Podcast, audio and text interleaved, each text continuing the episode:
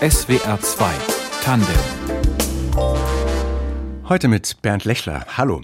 Es regnet und regnet in diesen Tagen reichlich in weiten Teilen Deutschlands. Den Flüssen sieht man es schon an, Pegel steigen.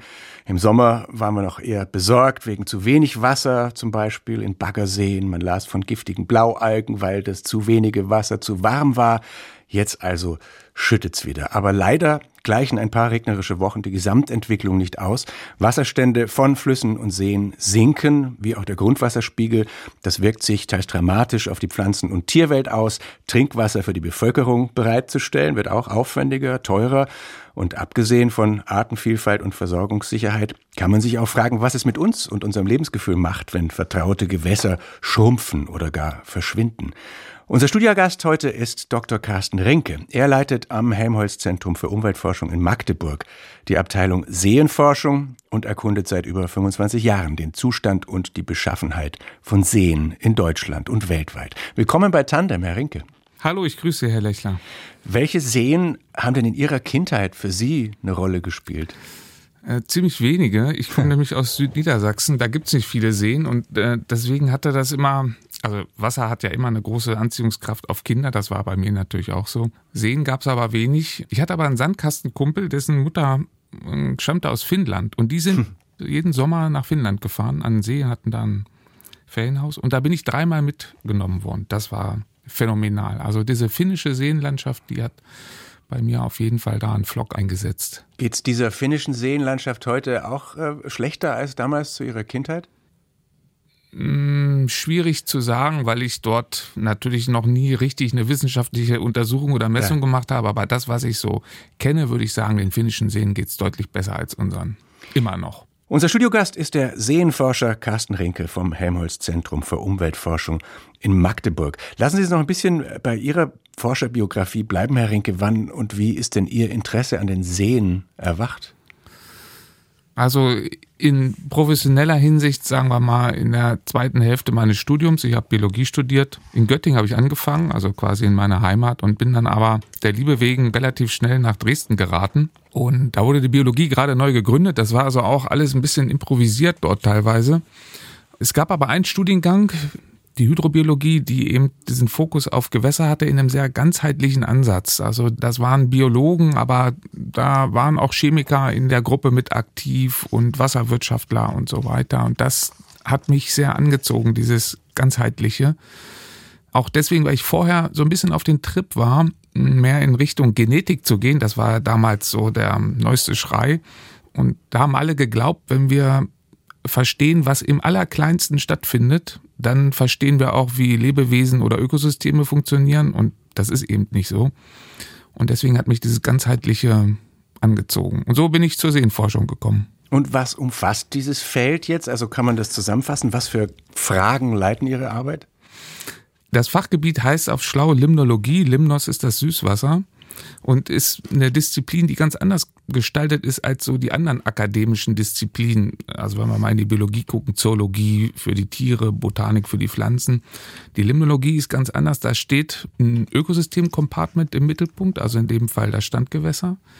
Und das wird sehr, sehr interdisziplinär bearbeitet. Also da gibt es Biologen, die sich mit dem Ökosystem beschäftigen. Der Chemismus wird von Chemikern untersucht, die menschliche Nutzung durch Ingenieure äh, vertreten. Heute spielt Klimaeinfluss eine größere Rolle. Also wir interagieren mittlerweile auch sehr viel mit Metrologen und Klimaforschern und es ist also ein, eher so ein Gemischtwarenladen, der sich aber dadurch formiert, dass alle gemeinsam sich für dieses Kompartiment in der Umwelt interessieren, was ja einerseits ästhetisch auch alle anzieht. Jeder verbringt gerne Zeit am See, aber auch für das menschliche Leben essentielle Services bereitstellt. Ja, also wenn Sie mal daran denken, an die Trinkwassertalsperren oder global gesehen auch äh, Nahrungsmittelversorgung durch Fisch und so weiter, Aquakultur spielen die Seen schon auch eine große Rolle. Es ist nicht nur ein, ein, Ort, wo man Urlaub macht. Da wollte ich Sie jetzt auch gerade danach fragen. Sie haben jetzt ein paar Sachen genannt, äh, inwiefern sie für die Menschen eine Rolle spielen, also jetzt Trinkwasser und äh, Nahrungsbereitstellung und äh, Erholung auch. Wie ist es für die Natur, also für, das, für die Biotope auch drumherum? Da ist es so, dass die, ich sage das mal allgemeiner, die aquatischen Ökosysteme, also das schließt jetzt neben den Seen eben auch die Flüsse und die Feuchtgebiete mit ein. Das ist ein wirklicher Hotspot der Biodiversität. Also wir haben unheimlich viele Arten, die assoziiert mit Süßwasser leben. Also äh, viel mehr als im rein terrestrischen Bereich. Wenn Sie jetzt mal an Insekten und so weiter denken, sind, ist die Artenzahl viel höher. Und deswegen ist so ein Austrocknen von der Landschaft in der Regel auch immer mit einem Biodiversitätsverlust verbunden. Das heißt, die Funktionalität von unserer Umwelt, die ja maßgeblich davon getragen ist, wie viel Arten da sind, das Artenrepertoire reflektiert ja quasi auch so ein bisschen die funktionelle Vielseitigkeit von so einem System und auch die Möglichkeit, sich anzupassen. Das ist eben in aquatischen Systemen sehr hoch. Wie sieht denn dann Ihr Arbeitsalltag aus? Ähm, wahrscheinlich gibt es da ganz unterschiedliche Tage, aber was sind die, die wichtigsten Techniken und Methoden, mit denen Sie so unterwegs sind jeden Tag? Also wir sind noch eine Gruppe, die sehr, sehr viel im Feld machen. Also wir, wir untersuchen, würde ich sagen, immer drei bis fünf Gewässer in jedem Jahr parallel. Das ist ein ziemlicher Aufwand, weil sie brauchen im Grunde den ganzen Tag, um so ein Gewässer zu beproben. Also wir sind viel draußen unterwegs. Dann haben wir eine große Gruppe, die sich mit Modellierung beschäftigt. Das sind äh, Leute, die versuchen, so ähnlich wie die Metrologen versuchen, mit äh, Wettermodellen das Wetter vorherzusagen oder die Funktionsweise der Atmosphäre zu verstehen. Genauso versuchen wir damit aquatische Ökosysteme zu verstehen und auch Prognosen zu liefern. Also die Modellierung spielt eine große Rolle. Und ansonsten werden noch Experimente durchgeführt. Also wenn man bestimmte Teilprozesse genauer angucken will, dann muss man natürlich auch bestimmte Randbedingungen kontrollieren. Das heißt, man muss in der Regel ins Labor gehen. Das ist also so die dritte Linie. Sagen Sie doch mal ein Beispiel, was man da kontrollieren will. Naja, wenn Sie zum Beispiel, äh, gehen wir mal auf ähm, Klimaeffekte, wenn Sie jetzt herausfinden wollen, was passiert denn zum Beispiel mit der Algenzusammensetzung, wenn das im Sommer auf einmal fünf Grad wärmer wird, verschieben sich da die Arten oder ist da die Primärproduktion, also die Photosynthese, funktioniert die anders? Also solche Temperatureffekte können Sie eben nur messen, wenn Sie wirklich nur die Temperatur verändern und alles andere möglichst konstant lassen. Weil Sie müssen eine Kausalität herstellen. Und das geht eben nur, wenn man quasi nur einen Faktor variiert. Und interessieren Sie dann vor allem die großen Stauseen und weiß ich nicht, der Bodensee oder so? Oder ist auch ein kleiner Baggersee oder Tümpel interessant für Sie? Das ist eine gute Frage. Eigentlich eher die großen, auch deswegen, weil sie in der Regel ja äh, viel stärkeren menschlichen Nutzungen unterliegen. Also Bodensee ist natürlich ein Top-Beispiel. Da hängen vier Millionen Menschen mit der Trinkwasserversorgung dran. Drei Länder äh, grenzen da dran. Tourismus, endemische Arten. Also das ist ein Musterbeispiel. Die Trinkwassertalsperren ist ein anderes Beispiel, wo man dieselbe Karte ziehen kann, hohe Relevanz. In den letzten drei, vier Jahren habe ich aber immer mehr auf die kleineren Gewässer geguckt und das ist ein bisschen persönlich eingefärbt. Ich sitze in Magdeburg, meine Gruppe auch, und ich wohne auf dem Land. Ich rade also jeden Tag also vom Dorf äh, in die Stadt und da kommt man auch an vielen von diesen kleinen Gewässern vorbei. Das ist quasi typisch für die Elbe-Landschaft, Kleingewässer, die noch übrig sind, weil da früher mal beim Hochwasser die Elbe langgelaufen ist oder irgendwer dort vielleicht ein kleines äh, eine Lehmkuhle ausgehoben hat. Und diese kleinen Gewässer, die sind in den Trockenjahren seit 2018 total degradiert worden. Also im einfachsten Fall ist da ein riesen Algenteppich drauf und es ist alles grün. Die nächste Stufe ist, dass die Fische sterben. Das hat man wirklich oft gesehen in den Jahren. Und die Endstufe ist, dass das Gewässer austrocknet. Und das hat mich wirklich, also auch persönlich getroffen und auch meine Kinder. Also da kam eine emotionale Komponente hinzu, die ich sonst eigentlich immer versuche zurückzuhalten im wissenschaftlichen Alltag. Aber das konnte ich nicht ganz wegdrücken. Gehört das im ganzheitlichen Blick auch dazu? Ja, Sie haben recht. Das ähm, sehe ich mittlerweile auch so. Habe ich vorher aber nicht so gesehen. Jedenfalls habe ich gemerkt, dass dort ein riesiger Wandel stattfindet und der auch viel zu wenig wahrgenommen wird. Weil wir haben ja gar keine hm, regelmäßige Untersuchung von diesen kleinen Gewässern. Die großen Gewässer werden alle untersucht. Da gibt es EU-Wasserrahmenrichtlinie und Wasserverbände und so weiter. Aber die kleinen Gewässer, da guckt keiner hin. Und da stirbt aber viel weg. Ja, da sterben nicht nur die Fische. Das ist ja das, was der Mensch sieht. Der Mensch sieht das Gewässer immer nur von oben. Der guckt auf die Oberfläche. Wir Seenforscher gucken ganz gerne auch unter die Oberfläche. Und da passiert natürlich viel. Da sterben nicht nur die Fische, da sterben auch die Muscheln und äh, alle möglichen anderen äh, Krebse und so weiter.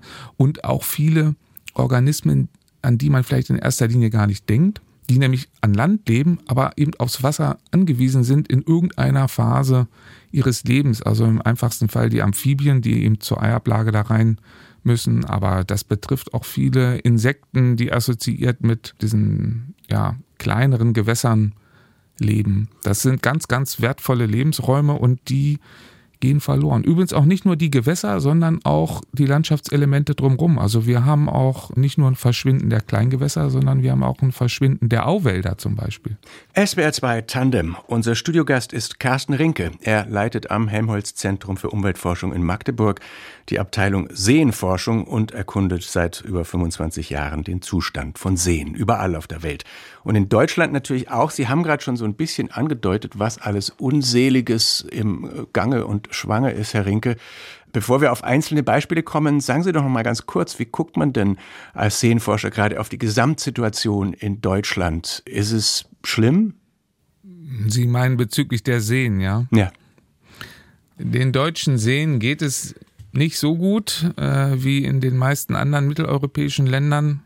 Das kann ich deswegen sagen, weil es da strukturierte Untersuchungen gibt, die jedes Jahr durchgeführt werden in, im Rahmen einer EU-Richtlinie, die Wasserrahmenrichtlinie. Und da sieht man eben, dass von den über 700 Seen, die da untersucht werden, das sind aber eben auch wieder nur die großen. Mhm. Da sind gerade mal 20 Prozent in einem guten bis sehr guten Zustand und äh, alle anderen befinden sich in einem unbefriedigend schlechten oder mäßigen Zustand. Also, Was ist das größte Leiden? Hm, das größte Leiden ist klassischerweise die Nährstoffbelastung, also die Eutrophierung. Zu viel Nährstoffe, zu viel Algenwachstum, zu viel Sauerstoffzehrung. Äh, Im schlimmsten Fall kippt der See um, wie man im Volksmund sagt, dann dann stinkt es also auch und die Fische schwimmen kiel oben. Das ist so die Endstufe der Eutrophierung. Aber das, da, da gibt es viele Grautöne. Wir haben eben, lassen Sie mich das mal andersrum sagen, wir haben eben viele Seen, die eigentlich natürlicherweise in einem viel nährstoffarmeren Zustand wären. Also das Wasser wäre klarer, ganz äh, platt. Nährstoff klingt so gesund. Was ist es denn, was da dann zu viel drin ist?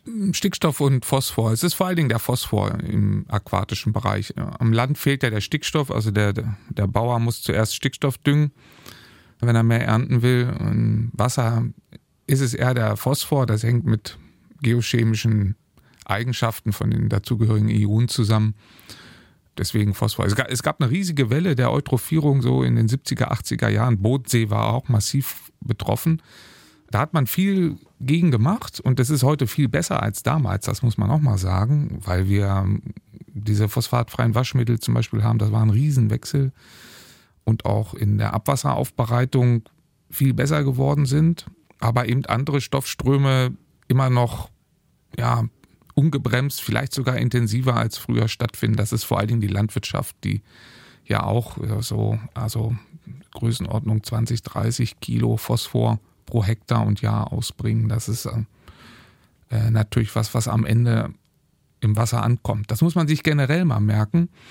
Alles, was wir so in die Umwelt bringen, egal wohin, landet fast immer am Ende irgendwie im Wasserkreislauf. Und deswegen sind die Gewässer doch sehr stark solchen menschlichen Einflüssen unterworfen, auch wenn äh, ja der Dünger nicht direkt in den See geschmissen wird, sondern vielleicht auf einen Acker, der zwei Kilometer weg ist, kommt es eben irgendwann doch zum Teil an. Oder äh, das Nitrat kommt im Grundwasser an. Das Problem kennen wir ja auch.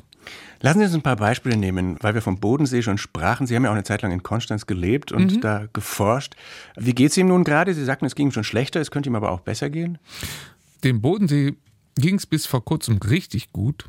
Also das ist ein international hoch beachteter Fall für eine richtig gut gelungene Wiederherstellung eines quasi naturnahen Ökosystems. Das heißt, der Phosphorgehalt, also das ist so die kritische Größe, die man dann immer nimmt, lassen Sie mich allgemein sagen, der Nährstoffgehalt, den wir so vor, ja, was weiß ich, fünf, zehn Jahren hatten, also so ab den 2000ern, das war relativ nah am naturnahen Zustand. Wir haben ja Messungen aus den Zeiten vor den 60ern und das war ungefähr gleich. Man hat es wirklich geschafft, diesen menschlichen Einfluss der Nährstoffbelastung quasi wieder komplett wegzukriegen. Und in den letzten Jahren ähm, ist der Trend doch ein bisschen umgekehrt. Und das sind eben nicht mehr die Nährstoffe, sondern es sind eher klimatische Effekte. Und das ist äh, symptomatisch für fast alle Gewässer.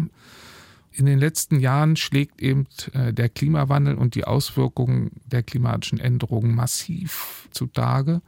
Und wir haben leider die Situation, dass selbst in den Gewässern, wo wir unsere Hausaufgaben gemacht haben, wo wir viel investiert haben, um zum Beispiel Nährstoffbelastung zurückzunehmen, siehe Bodensee, aber auch fast alle unserer Trinkwassertalsperren haben in den letzten 20, 30 Jahren eine kontinuierliche Verbesserung erlebt. Und seit den letzten fünf, sechs Jahren gibt es da fast überall eine Trendumkehr und wir haben Probleme mit ja, zunehmenden Sauerstoffzehrungen. Also wir haben weniger Sauerstoff in der Tiefe des Gewässers. Wir haben andere Algen, die wachsen, teilweise auch Blaualgen. Und wir haben teilweise auch einen Eutrophierungseffekt, den wir feststellen.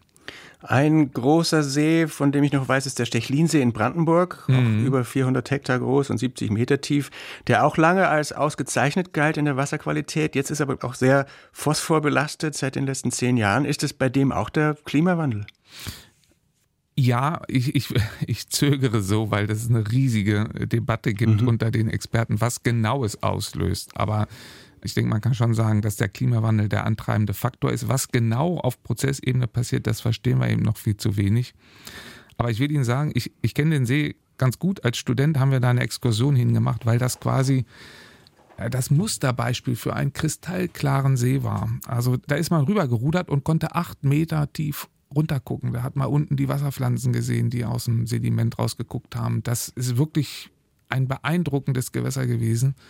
Und heute können Sie da teilweise nicht mal einen Meter tief reingucken, weil das so eine Algenbrühe ist um das vielleicht ein bisschen besser zu verstehen, denn der Stechlinsee hat noch nicht mal einen richtig großen Zufluss. Es ist ja nicht wie der Bodensee, dass der Rhein da vielleicht auch aus dem Einzugsgebiet einen Haufen Dreck mit reinbringt. Das gibt es da gar nicht.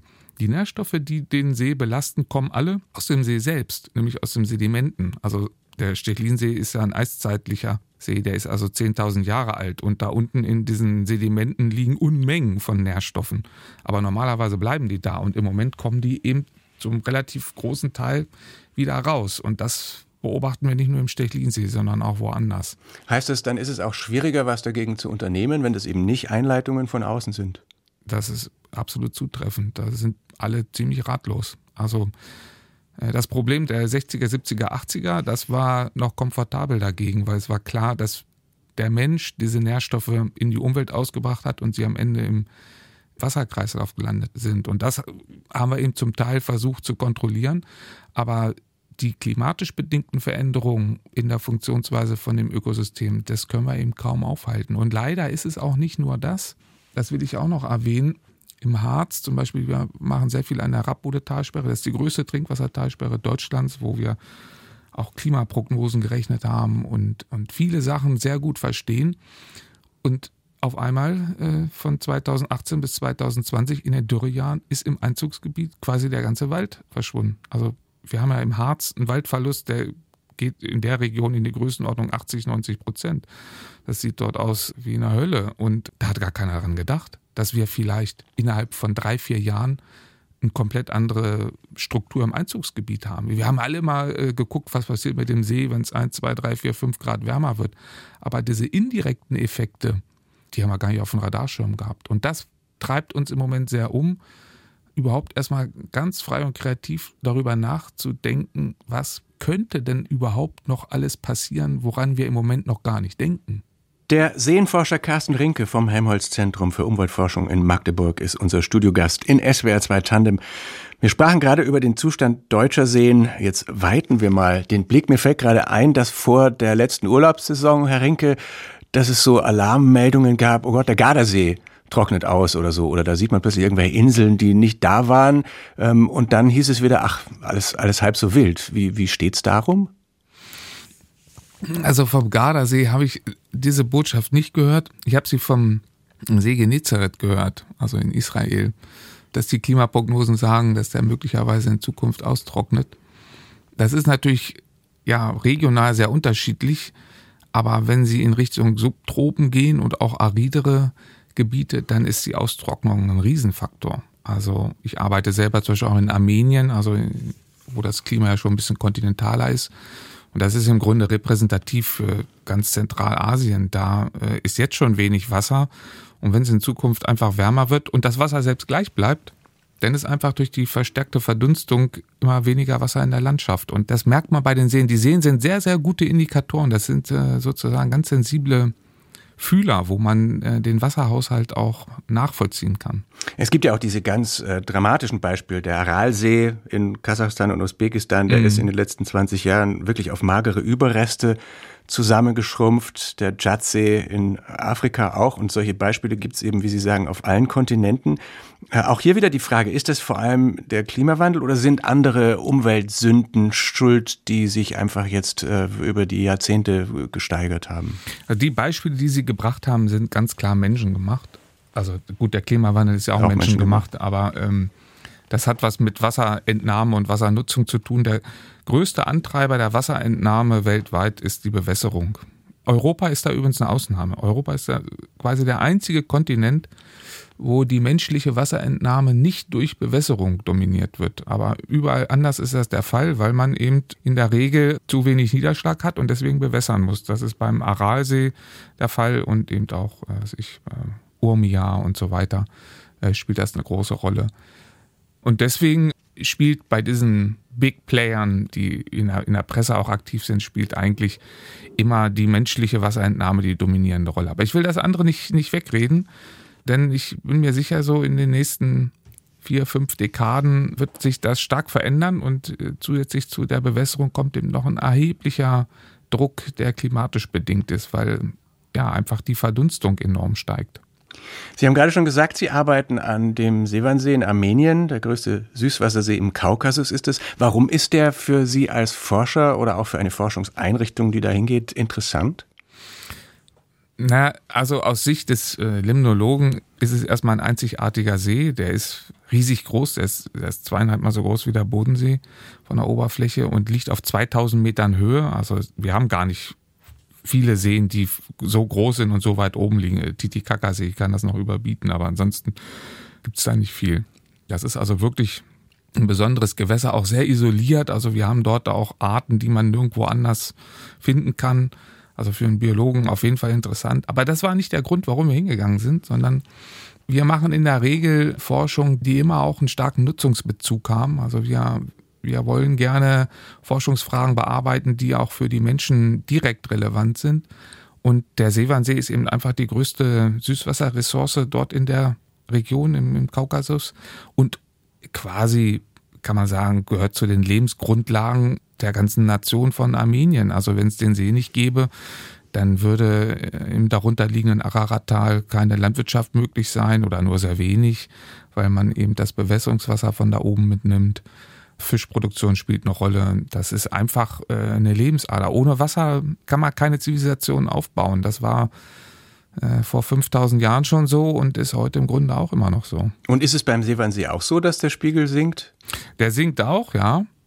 Das war in der Vergangenheit auch rein Menschen gemacht. Einerseits Bewässerung, also Wasserbedarf für Bewässerung, aber da gibt es auch eine äh, Hydropower-Nutzung, also ist eine Turbine drin, um Strom zu produzieren. Die Armenier haben auch noch ein, ein Kernkraftwerk. Das, äh, wenn, ich, wenn ich mich richtig erinnere, ist das auch noch so ein Tschernobyl-Typ. Also ist auch etwas brenzlig mit dieser Energieversorgung durch das äh, Atomkraftwerk und deswegen spielte diese Wasserkraftnutzung fürs Land auch immer eine große Rolle.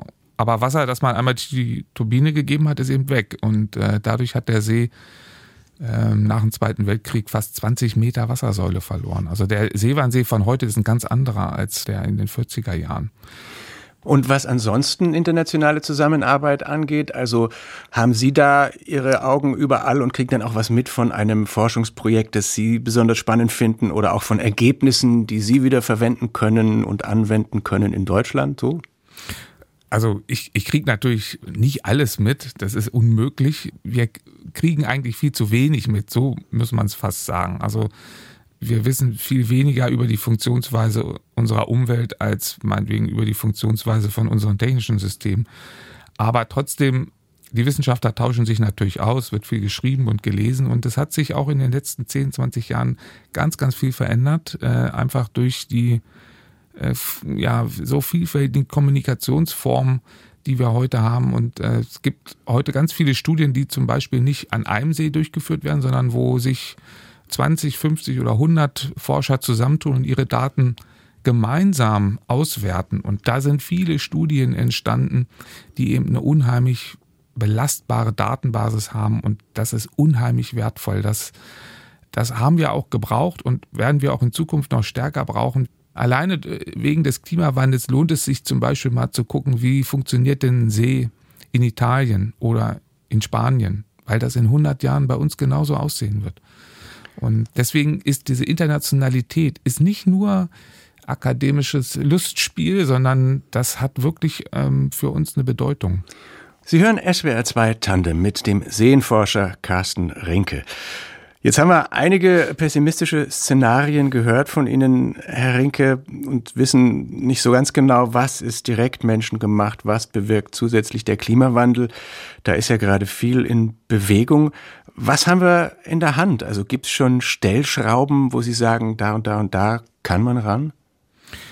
Haben wir natürlich. Ähm, die größte Stellschraube wäre natürlich, den Klimawandel bezüglich des Ausmaßes äh, deutlich einzugrenzen. Also die größte Unsicherheit bei der Klimaprognose ist ja die Entwicklung der Welt und nicht unbedingt äh, die Funktionsweise der Atmosphäre. Also wir wissen einfach viel zu wenig darüber, wie sieht denn Industrie und Energiegenerierung und so weiter in 50 oder 100 Jahren aus. Also diese Unsicherheit in der menschlichen Entwicklung ähm, ist ein Problem, aber andererseits auch eine Chance, weil es zeigt ja, wenn man was macht, dann ähm, kann man auch Schaden abwenden.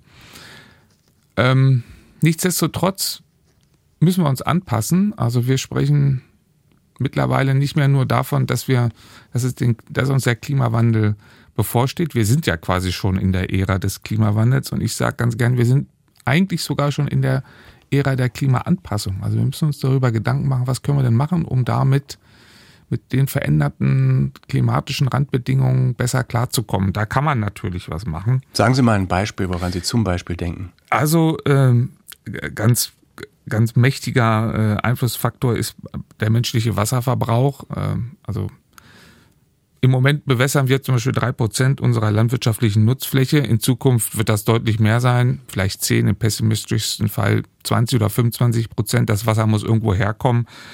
Äh, das ist natürlich ein Riesenunterschied, ob man da einfach beregnet, so wie wir das im Moment machen hier in der Magdeburger Börde, oder ob man da moderne Bewässerungstechnologien verwendet, die viel wassersparsamer sind. Die ähm, aber auch teurer sind?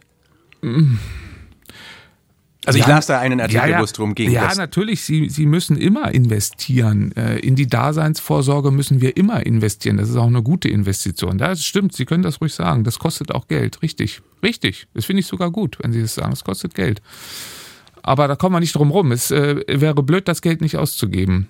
Ja. Wen würden Sie denn, um Dinge stärker in Bewegung zu bringen, als erstes in die Pflicht nehmen? Also ist das äh, die Forschung oder das Bundesumweltministerium oder sind das eher regionale und lokale Behörden oder die Wirtschaft? Hm.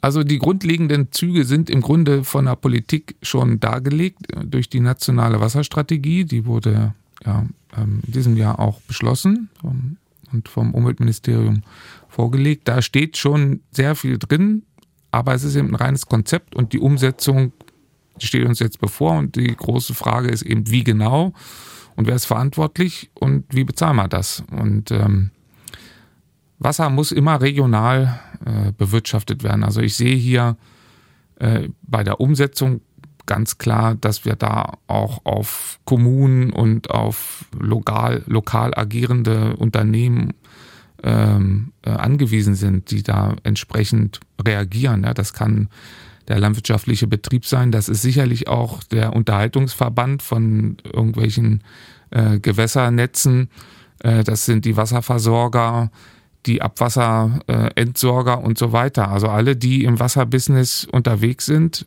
die sind hier gefragt. Und wie groß ist Ihr Einfluss als Wissenschaftler? Also werden Ihre Ergebnisse äh, in der Breite wahrgenommen? Oder sind Sie der Rufer in der zukünftigen Wüste? Nee, ich würde sagen, die, äh, jedenfalls, wenn wir es auf die, auf die Trinkwasserbranche mal fokussieren, die hören da schon drauf und die wollen auch ähm, was wissen. Die brauchen ja allein schon äh, Prognosen, ja. Also sie, sie müssen sich vorstellen, wir leben zwar in einer Welt, wo äh, der Klimawandel allen klar ist. Sie können den IPCC-Bericht runterladen und alle äh, wissen Bescheid, was uns bevorsteht. Steht da alles drin. Es kann keiner wie im Dritten Reich sagen, es hat ja keiner gewusst. Nein, das wissen alle. Aber wenn Sie konkret was äh, dagegen machen wollen, dann müssen Sie ja zum Beispiel eine Klimaprognose übersetzen in ähm, was bedeutet das für die Abflussverhältnisse aus meinem Einzugsgebiet für meine Trinkwassertalsperre? Wie verändert sich der Wasserkörper der Talsperre? Wie warm wird das? Kriege ich ein Sauerstoffproblem? Und ähm, diese Übersetzung der Klimaprognosen auf die einzelnen Sektoren, also wir sprechen heute über Wasser, aber das ist natürlich für die Landwirtschaft genauso gegeben wie wie sind die Ertragsprognosen und so weiter, äh, für den Energiesektor, Kühlwasserbedarf und so weiter. Äh, diese Übersetzung der Klimaprognosen auf die einzelnen Sektoren, das ist was, was die Wissenschaft äh, natürlich leisten muss. Und ähm, das ist auch nicht immer ganz einfach. Da gibt es natürlich auch Unsicherheiten. Und wenn Unsicherheiten ins Spiel kommen, dann ist es schwieriger, sich anzupassen. Also das wird schnell sehr, sehr kompliziert und bedarf wirklich einer sehr, sehr dezidierten Auseinandersetzung mit den, mit den Ergebnissen. Geben Sie uns doch als Einzelnen noch zwei, drei Handreichungen. Was können wir denn tun, außer Wasser sparen? Soll man, muss man Wasser sparen? Ähm, man muss Wasser, ich will nicht sagen sparen, aber man sollte es ähm, sehr bewusst nur verbrauchen und manche Dinge eben einfach sein lassen. Also ähm, in den Dürrelagen eben anfangen, den Rasen zu gießen, ist wirklich ein bisschen daneben weil man eben das Wasser genau in der Zeit wegnimmt, wo die Versorgungssysteme quasi schon am Anschlag sind, weil äh, es verbrauchen ja alle mehr Wasser. Das merken wir übrigens, ja, dass sobald im Mai die erste Hitzewoche kommt, geht der Wasserverbrauch hoch. Ähm, und in diesen, diesen Dürrejahren haben wir wieder, seit diesen Dürrejahren haben wir wieder Zunahmen im Pro-Kopf-Verbrauch ähm, Trinkwasser. Das ging ja jahrzehntelang nur runter, weil alle immer äh, sparsamer mit dem Wasser umgegangen sind. Wie beeinflusst Ihr Wasserwissen Ihren Alltag? Also auf was achten Sie? Ja, ich äh, habe es mir zum Beispiel abgewöhnt, für meine Kinder einen Pool zu betreiben. Äh, wenn die schwimmen gehen, dann fahren wir zum See oder die gehen ins Freibad. Äh, die Kommune unterhält ja die Freibäder. Wenn jeder noch seinen eigenen Pool betreibt mit äh, etlichen Kubikmetern Wasser, das ist äh, einfach eine unnütze Wasserverschwendung. Ähm, Fahren Sie im Urlaub eigentlich besonders gern an Seen oder gerade nicht? Mm, ich fahre auf jeden Fall ziemlich wenig in Urlaub. Und wenn nicht sehr weit weg, äh, das ist eine andere Sache. Äh, also CO2-Vermeidung mhm. spielt hier eine ganz große Rolle. Das ist ein Riesenunterschied, ob Sie zum Urlaub äh, auf eine mediterrane Insel fliegen oder nach Griechenland, aufs Festland oder ob Sie eben einfach ins Auto steigen und 100 Kilometer irgendwo in ein Naturschutzgebiet gehen. Da kann man da kann man viel machen. Lassen Sie uns ganz zum Schluss noch mal kurz an den See gehen, Herr Rinke. Welchen gerne. würden Sie denn gerne noch, wenn wir den CO2-Fußabdruck mal außer Acht lassen, welchen würden Sie denn gerne unbedingt mal noch sehen oder gar erforschen? Ich würde gerne ähm, tropische Seen untersuchen, weil wir über diese Gewässer relativ wenig wissen. Also genauso wie sich eben wirtschaftlich so ein starker Nord-Süd-Gradient einstellt, so ist das im Grunde auch wissenschaftlich. Und ähm, wir wissen relativ wenig über die Funktionsweise von tropischen Gewässern. Welcher nun im Besonderen, das würde mir jetzt etwas schwer fallen, aber sowas wie der Viktoriasee, da war ich auch schon mal, aber ähm, längere Untersuchungen habe ich da nicht gemacht. Aber das, diese tropischen Gewässer, die würden mich sehr reizen. Okay, Darüber reden wir dann beim nächsten Mal. Sehr Danke, gerne. dass Sie in der Sendung waren. Total gerne. Es Vielen Dank für die Aufmerksamkeit. SWR 2 Tandem mit Carsten Rinke, Redaktion Martina Kögel, Musik Tristan Reiling, Technik John Krohl und ich bin Bernd Lechler. Tschüss.